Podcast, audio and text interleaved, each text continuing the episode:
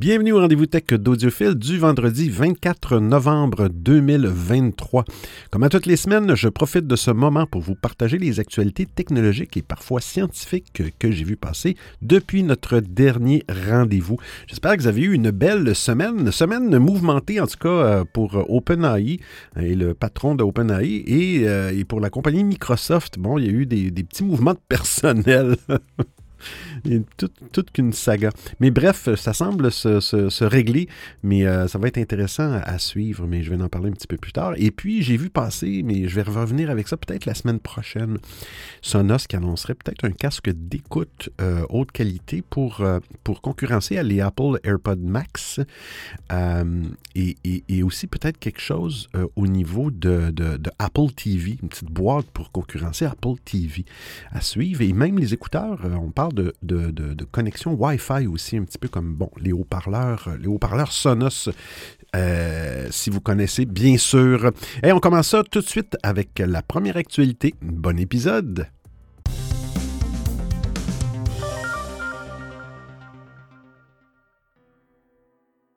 Windows 10 11. Attention si vous changez de composant. En octobre, Microsoft mettait fin à la mise à jour gratuite vers Windows 11 avec une clé de Windows 7 ou 8. Pour les utilisateurs encore sur les vieux systèmes d'exploitation, il faut désormais passer à la caisse. Vraisemblablement, cette décision a déclenché un bug inattendu. inattendu. certains utilisateurs euh, rapportent que leur clé d'activation de Windows, lorsqu'elle est issue à l'origine de Windows 7 ou 8, se désactive toute seule. The Verge rapporte que Microsoft enquête actuellement sur le problème. Si vous avez une installation de Windows 10 ou 11 qui a été activée à l'aide de la mise à jour à mise à niveau gratuite depuis Windows 7 ou 8, ben, il est possible qu'elle se désactive si vous remplacez certains composants matériels de votre machine ou même si vous mettez à jour votre BIOS. Le journaliste euh, de The Verge rapporte avoir été lui-même confronté au problème en remplaçant la carte mère de l'un de ses PC. L'ordinateur a désactivé la clé d'activation de son installation Windows 11. Après avoir tout tenté, il a été contraint d'acheter une nouvelle clé pour activer le système d'exploitation.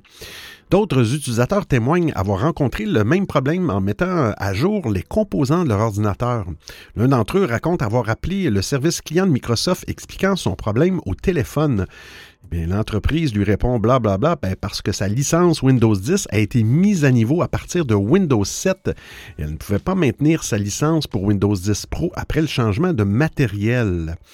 Même si Microsoft avait annoncé depuis longtemps la fin de l'activation de Windows 10 et, 11 avec des clés Windows 7 et 8, personne n'aurait pu prévoir un tel fiasco. Microsoft est au courant des rapports de ses clients et mène une enquête, déclare Bill Babonas, le chef de produit de Windows, dans les pages de The Verge. Je cite les clients qui rencontrent des difficultés techniques doivent contacter le service à la clientèle.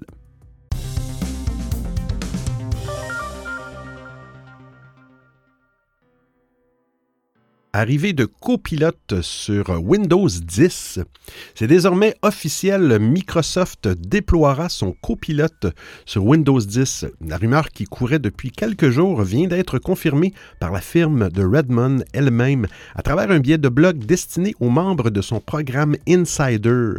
Microsoft a visiblement fait le choix de la sécurité en décidant finalement de proposer son assistant boosté à l'intelligence artificielle sur son ancien système d'exploitation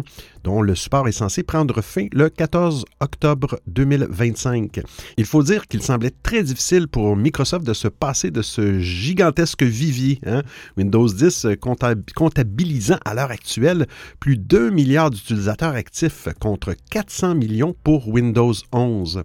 Si pour l'instant Microsoft n'a donné aucune date de disponibilité, l'entreprise a indiqué qu'elle lancera son copilote dans Windows en avant-première pour les appareils exécutant Windows 10 22H2 en édition Home et professionnelle.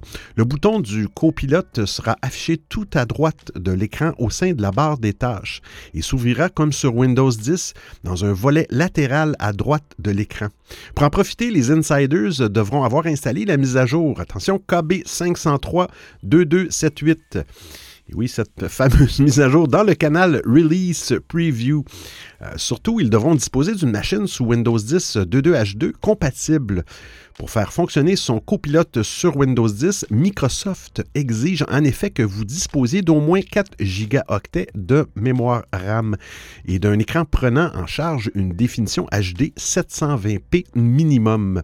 Microsoft commencera à déployer son copilote sur Windows 10 dans un avenir proche. Pour être certain de faire partie des premiers servis, l'entreprise suggère d'activer l'option Recevez les dernières mises à jour dès qu'elles sont disponibles dans la section Windows Update. Le déploiement du copilote se fera de manière progressive au cours des prochains mois. La firme de Redmond indique par ailleurs qu'elle informera tous les insiders sur son blog dédié dès que le déploiement de l'assistant virtuel aura débuté. Si rien n'est encore sûr, l'arrivée du copilote sur Windows 10 pourrait bien permettre au système d'exploitation de jouer les prolongations. Alors que Microsoft avait annoncé la fin de son support pour la fin 2025, l'OS pourrait finalement continuer à recevoir, en plus du copilote, d'autres mises à jour d'envergure. Microsoft envisagerait en effet de continuer à faire le maximum pour que le milliard d'utilisateurs actifs de Windows 10 profitent d'un système d'exploitation à jour avec de nouvelles fonctionnalités. Les prochains mois risquent donc d'être décisifs pour l'avenir du système d'exploitation.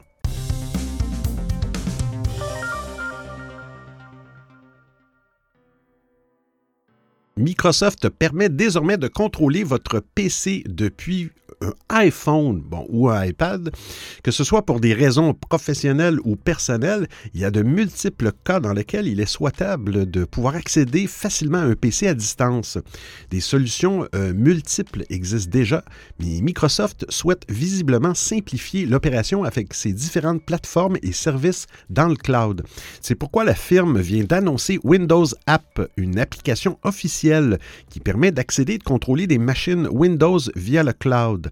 Le service permet ainsi de contrôler votre PC personnel sous réserve de connaître votre adresse IP et d'avoir configuré correctement votre réseau local, mais aussi des PC euh, complètement exécutés dans le cloud. Windows App intègre en effet la connexion à divers services de Microsoft, dont Azure Virtual Desktop, Windows 365, Microsoft DevBox et Remote Desktop Services.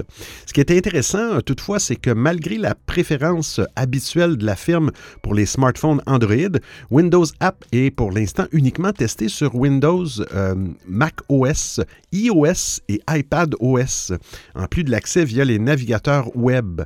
Aucune version Android n'est pour l'heure proposée. Pour l'heure, hormis la connexion directe à votre PC, la plupart des services intégrés à Windows App comme Microsoft Dev Box ou Azure Virtual Desktop sont par ailleurs réservés aux entreprises. Il est toutefois possible, sans pouvoir le confirmer, que Microsoft prépare à terme une offre de PC dans le cloud pour le grand public, comme suggère euh, Culture Gig, ce qui permettrait de se connecter à un PC Windows exécuté dans des serveurs distants depuis n'importe quel appareil.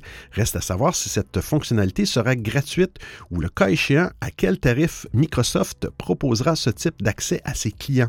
Pour l'heure, Windows App est en phase de bêta, une phase que Microsoft préfère appeler Preview une petite parenthèse, j'ai euh, téléchargé l'application installée sur mon iPad euh, Microsoft App et euh, ça semble couvrir toutes les fonctionnalités de l'ancienne application Remote Connection ou Remote Desktop pour être capable de prendre, de prendre le contrôle de votre PC à distance.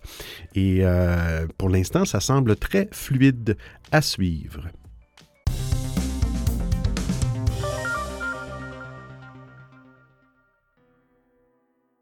Edge va traduire les vidéos en temps réel.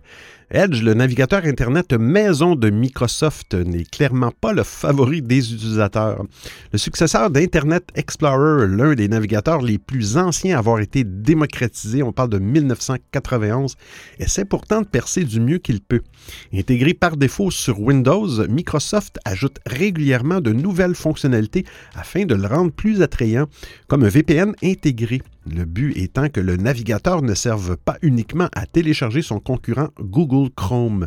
Après l'ajout de l'intelligence artificielle via Bing, Edge devrait bientôt adopter une option de traduction automatique sur les vidéos lues depuis le navigateur. Cette fonctionnalité a été ajoutée dans la version Canary du navigateur. Canary est en quelque sorte une version bêta d'Edge et cette version permet à Microsoft de tester ses dernières innovations.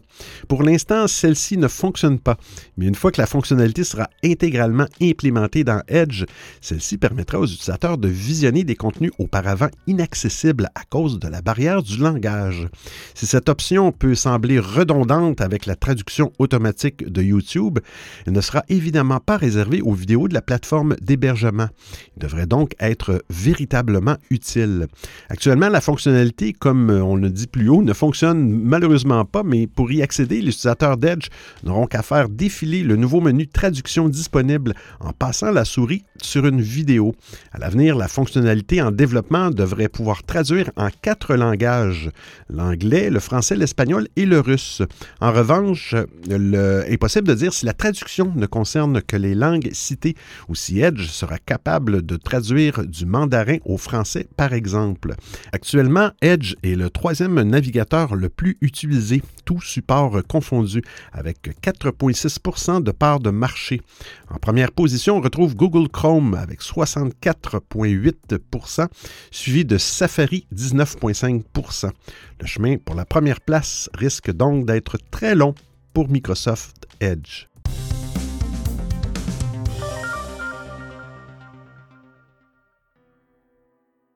Apple cède et va prendre en charge le RCS. Google a fini par gagner la partie. Le moteur de recherche principal promoteur du RCS, qui est le Rich Communication Services, n'a eu de cesse de réclamer d'Apple le support du standard de messagerie. Le constructeur s'y est toujours refusé avant de s'y mettre finalement. Dans une déclaration étonnante envoyée à la presse aux États-Unis, Apple annonce que courant 2024, la prise en charge du RCS sera ajoutée à ses plateformes.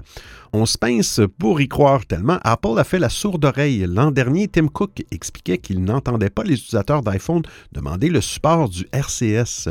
Le CEO conseillait plutôt à ceux qui voulaient du RCS, eh un iPhone. Les messages RCS s'afficheront donc en parallèle des SMS MMS et des iMessage, le protocole propriétaire d'Apple qui permet aux utilisateurs de ces appareils de converser avec des bulles bleues. La couleur des bulles RCS restera-t-elle au vert comme pour les SMS provenant d'Android, eh bien, on verra bien. C'est ce qui est, mais ce qui est intéressant, c'est que l'enregistrement des messages RCS, bon, il y a les statuts de frappe, les images haute qualité, les accusés de réception sera visible quelle que soit la plateforme. Autre intérêt, contrairement aux SMS qui ne peuvent se transmettre que via les réseaux cellulaires, bon, sauf en utilisant le le VO, FVO Wi-Fi. Euh, les messages RCS transitent aussi par le Wi-Fi ou les données mobiles. En revanche, en termes de sécurité, Apple affirme que le chiffrement des données RCS est moins fort que celui d'iMessage. Le constructeur n'a pas l'intention de prendre en charge les extensions propriétaires autrement dit celle de Google. Il va travailler avec l'association GSM pour que le standard intègre un chiffrement de bout en bout efficace.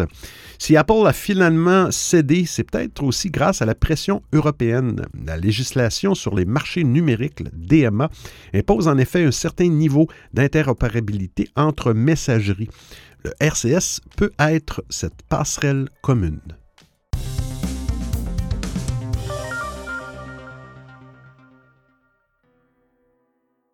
Android 14. Accéder aux notifications via l'icône de l'application, eh bien, dommage, c'est terminé.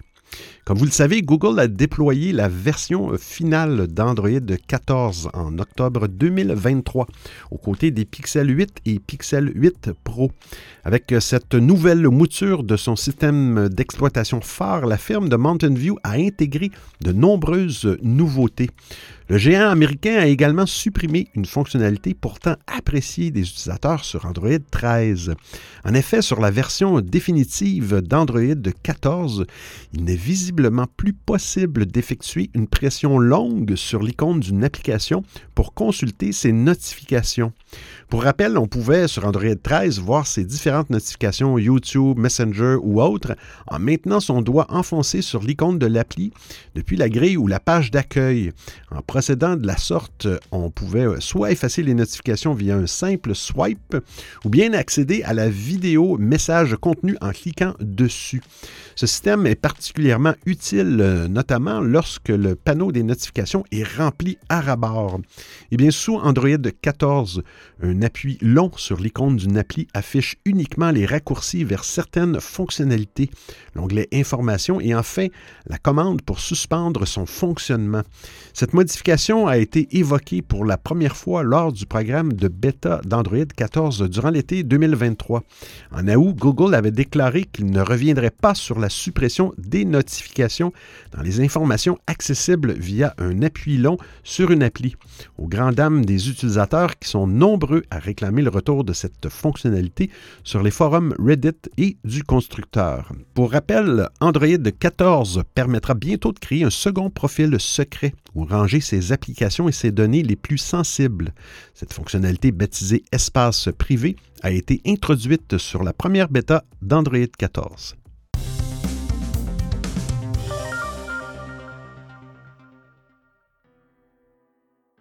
WhatsApp, sauvegarder vos conversations, sera bientôt payant. Google prend des mesures drastiques en cette fin d'année. Dès décembre, les comptes inactifs depuis au moins deux ans seront tout bonnement supprimés. Dans le même temps, le géant va également inciter les utilisateurs Android de WhatsApp à opter pour ses abonnements payants. Dans cette optique, les sauvegardes des conversations seront bientôt comptabilisées dans le quota de stockage de leur compte Google. Pour rappel, vos discussions WhatsApp sont stockées localement sur votre téléphone. L'application vous permet de les conserver sur le cloud, sur iCloud pour les iPhones, mais sur les serveurs de Google pour les téléphones Android. Cette gracieuseté va bientôt disparaître à partir du mois prochain. Je cite, les sauvegardes WhatsApp sur Android commenceront à être prises en compte dans la limite de stockage cloud de votre compte Google, annonce l'entreprise sur sa page de support. Pour rappel, tous les comptes Google disposent d'Office de 15 gigaoctets d'espace gratuit. Si vous avez besoin davantage de stockage, il faut s'abonner à un forfait Google One. Vos messages Gmail et vos clichés Google Photos sont notamment comptabilisés dans le calcul. Et d'ici quelques semaines, eh bien, les messages WhatsApp seront également décomptés. Cette nouvelle politique s'imposera chez les bêta-testeurs de WhatsApp dès le mois de décembre, avant de se déployer progressivement dans l'ensemble des utilisateurs à partir de 2024. Si vous approchez de la de stockage, vous avez la possibilité d'effacer des éléments de votre sauvegarde Google Photos ou WhatsApp pour dégager de l'espace. Vous pouvez également renoncer à la sauvegarde cloud, mais là, vous risquez de perdre vos données si votre téléphone a un souci.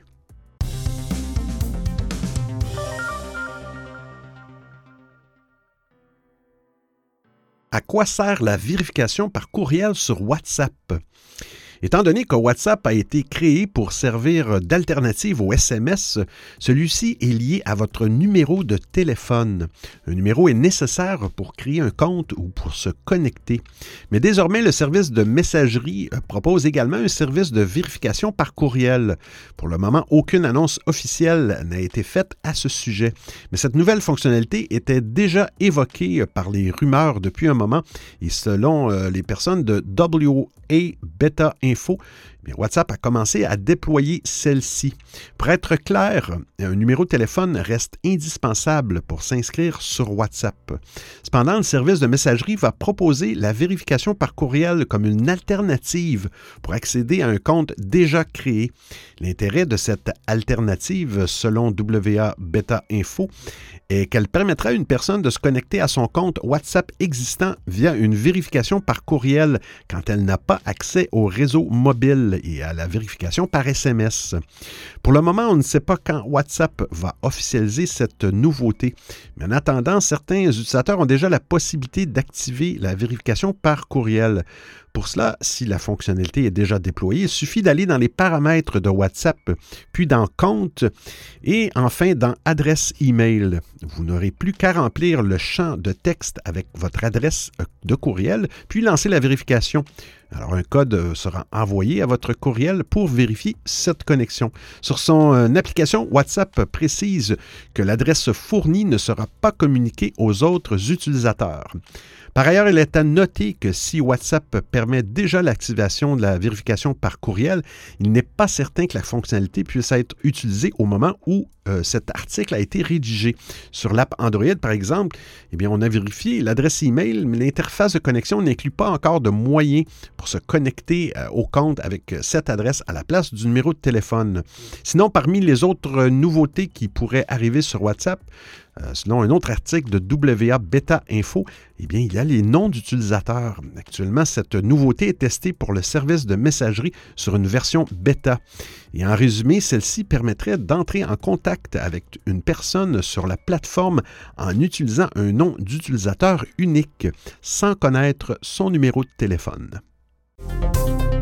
Vous écoutez le rendez-vous tech d'Audiophile.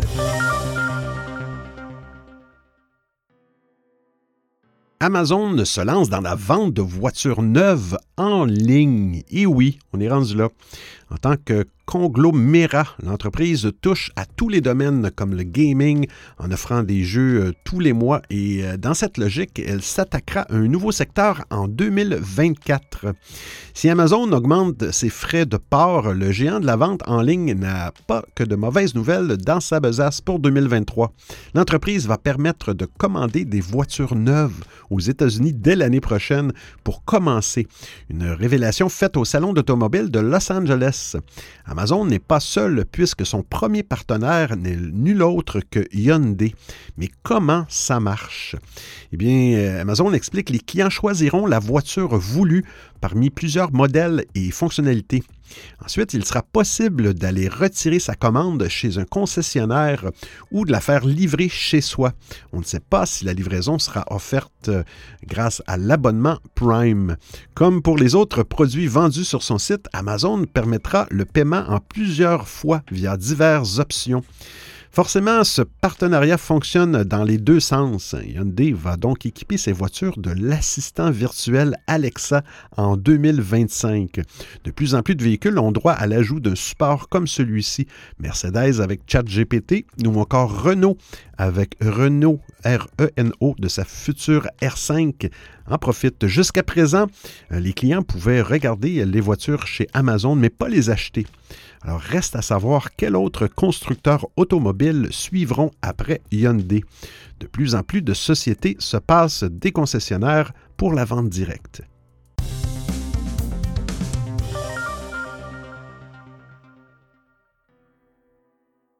Amazon a son propre système d'exploitation pour remplacer Android. Amazon travaille actuellement au développement d'un système d'exploitation maison pour ses téléviseurs connectés et autres appareils. Le nouveau système d'exploitation baptisé Vega OS serait initialement déployé sur les appareils Fire TV avant de s'étendre à d'autres produits de la marque comme les écrans connectés et tout ce qui est domotique.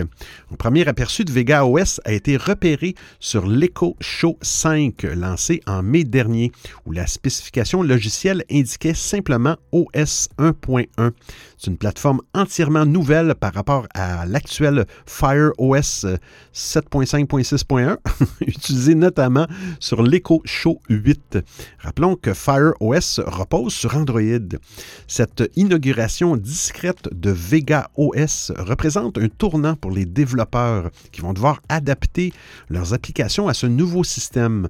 Cependant, étant donné la popularité des appareils Fire TV, cette transition semble réalisable pour Amazon. L'entreprise cherche ainsi à avoir un contrôle accru sur ses produits et à se détacher de la plateforme Android. Le système d'exploitation basé sur Linux en serait un stade assez avancé de développement selon la rumeur. Amazon a informé certains partenaires de ce changement imminent.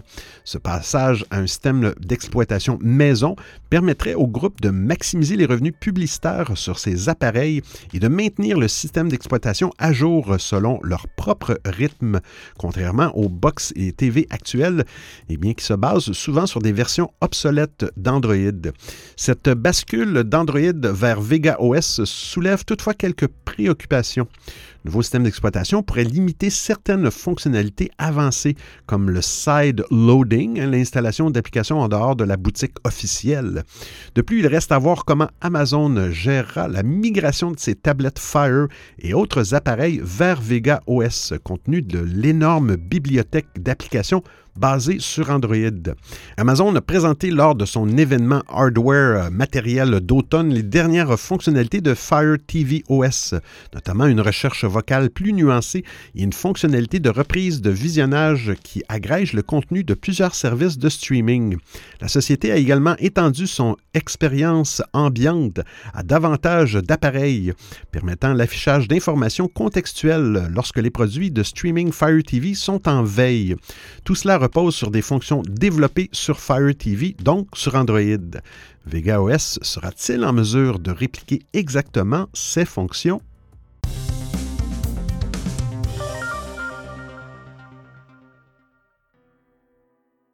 X.com, eh oui. Apple retire à son tour ses publicités. Quelques semaines après avoir décidé d'abandonner toute forme d'assistance sur le réseau X.com, voilà que le géant Apple a pris la décision d'arrêter la diffusion de publicité sur la plateforme, déjà excédée par la multiplication de propos toxiques et ou trompeurs qui pullulent sur le réseau social. La société a visiblement très peu apprécié les récentes prises de position d'Elon Musk. En septembre dernier, Tim Cook s'interrogeait déjà sur le maintien des annonces publicitaires sur le réseau. Eh bien, il y a quelques jours, le géant américain IBM décidait de retirer toutes ses publicités de la plateforme X.com, anciennement Twitter, malgré la promesse faite par Linda Yaccarino concernant l'impossibilité pour les marques d'être affichées à côté de messages toxiques. IBM a vu ses publicités s'afficher dans des fils de discussion pour le moins problématiques sur fond de nazisme et autres propos antisémites. Le magazine Media Matters aurait alors révélé plus de la société IBM, d'autres géants du web étaient concernés par le souci, avec notamment un certain Apple, dont la publicité vantant les mérites de son Mac s'est retrouvé affiché sous une photo d'Adolf Hitler. En toute logique, le magazine Axios rapporte qu'Apple a à son tour interrompu toute publicité sur le réseau X.com. Depuis de longues années déjà, Apple achetait régulièrement de l'espace publicitaire sur X.com, sans oublier des animations d'emojis personnalisés pour certains événements. Selon diverses estimations, ce sont 100 millions de dollars qu'Apple injectait chaque année en publicité sur le réseau social. De son côté, le New York Times a rapporté que Disney interrompait lui aussi sa publicité sur X.com, tandis que CNBC indiquait une décision similaire du côté de Warner Bros., mais aussi Paramount et Comcast NBC Universal. Parmi les entreprises qui ont décidé de suspendre la diffusion de publicité sur X.com, on retrouve également le groupe américain Lionsgate. Un sacré coup dur pour les finances d'Elon Musk, mais M. Musk s'est retourné de bord et a décidé de poursuivre le magazine Media Matters.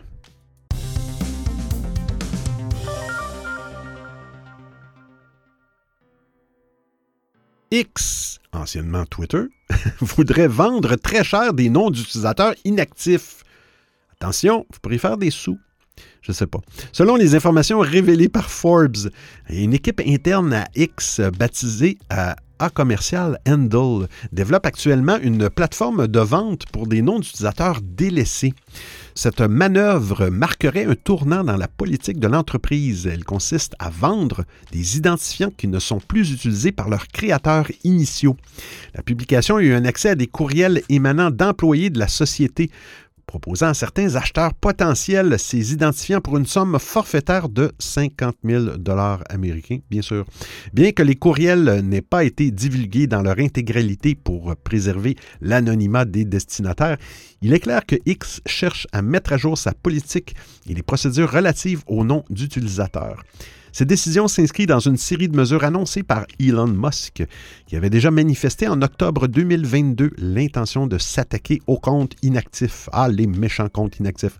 En décembre de la même année, il avait prévenu via un tweet que le réseau social allait bientôt libérer des noms correspondant à environ 1,5 milliard de comptes quand même.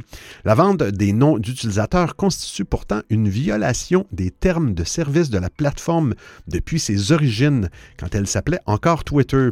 Malgré l'existence d'un marché noir pour ces identifiants, la pratique était jusqu'alors officiellement interdite. À l'heure actuelle, le centre d'aide de X stipule toujours que le squat d'un nom d'utilisateur est proscrit, refusant de libérer des noms d'utilisateurs sauf dans des cas d'infraction à la marque déposée et que tout effort de vente, achat ou sollicitation d'autres formes de paiement pour des noms d'utilisateurs est également une infraction pouvant entraîner la suspension permanente du compte. Cette initiative pourrait cependant être une des solutions pour répondre aux besoins financiers pressants de X, même si elle présente des risques significatifs, notamment en termes de réputation et de respect de l'éthique numérique. Des voix s'élèvent déjà pour demander à ce que les comptes inactifs de titulaires décédés soient épargnés, sujet sensible qui a été mis en avant suite à un tweet de Musk en mai dernier annonçant la suppression de comptes sans activité depuis plusieurs années.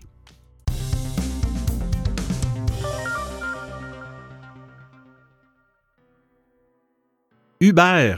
Un chauffeur pourra bientôt faire votre ménage ou monter vos meubles. Oh là là!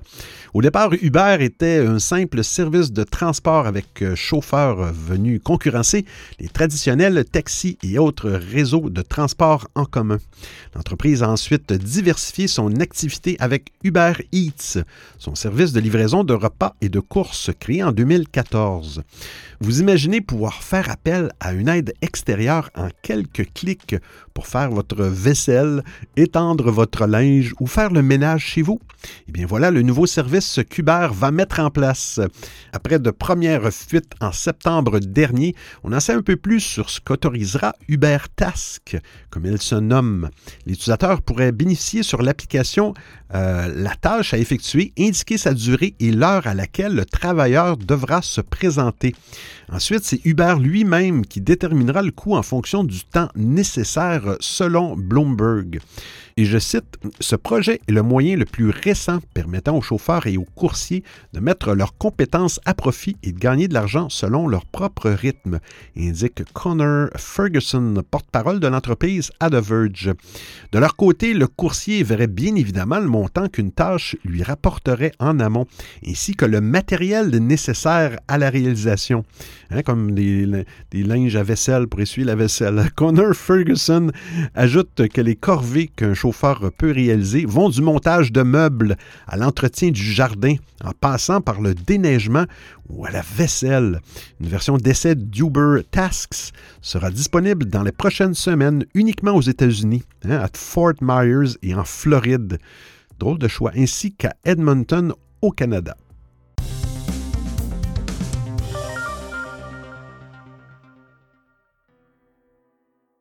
Finalement, Sam Altman retourne chez OpenAI. Après cinq jours de débats intenses et de discussions houleuses, Sam Altman est de retour à la tête d'OpenAI. Le cofondateur et PDG de l'entreprise américaine reprend les commandes de l'entreprise qu'il a cofondée avec Greg Brockman. Le dénouement d'une affaire que personne n'avait réellement anticipée et qui sème le chaos chez Microsoft et OpenAI. Tout commence cette semaine alors que Sam Altman, le PDG et cofondateur d'OpenAI et ChatGPT, est poussé vers la sortie par son conseil d'administration. Jugé trop peu fiable, l'homme d'affaires confirme son départ précipité de l'entreprise, laissant sa place vacante alors que son poste est confié à deux remplaçants temporaires, Mira Murati, qui est euh, directrice de la technologie d'OpenAI, et Emmett Shear, l'ancien patron de Twitch. Rapidement sur X, les internautes s'emballent. Le deuxième cofondateur d'OpenAI annonce lui aussi son départ et près de 700 des 770 salariés de l'entreprise menacent de démissionner. Entre-temps, Microsoft, qui a investi plus de 10 milliards de dollars dans l'entreprise, annonce sa volonté d'embaucher Sam Altman pour créer sa propre division de recherche sur l'intelligence artificielle. La valeur en bourse du géant américain est immédiatement impactée. Moins de 24 heures après le départ de Sam Altman, la valeur boursière de Microsoft gagne 1,8 le psychodrame semble finalement avoir trouvé sa conclusion. Cinq jours après le départ de Sam Altman, l'ancien PDG d'OpenAI vient d'être réintégré à ses fonctions. Dans un communiqué publié mercredi 22 novembre sur X, OpenAI détaille Nous avons conclu un accord de principe pour que Sam revienne chez OpenAI en tant que PDG, avec un nouveau conseil d'administration composé de Brett Taylor, président, Larry Summers et Adam Angelo. Le patron est de retour, mais s'entoure d'un nouveau conseil d'administration. De son côté, Sam Altman a rapidement pris la parole pour apaiser une situation déjà tendue. Il a notamment félicité l'arrivée d'un nouveau conseil d'administration et la présence de Satya Nadella, actuel directeur général de Microsoft et actionnaire minoritaire d'OpenAI, en expliquant, et je cite, J'adore OpenAI. Et tout ce que j'ai fait au cours des derniers jours a été fait dans le but de maintenir cette équipe et sa mission unie. Quand j'ai décidé de rejoindre Microsoft dimanche soir, il était clair que c'était la meilleure voie pour moi et l'équipe. Avec le nouveau conseil d'administration et le soutien de Satya, j'ai hâte de retourner chez OpenAI et de renforcer notre solide partenariat avec Microsoft.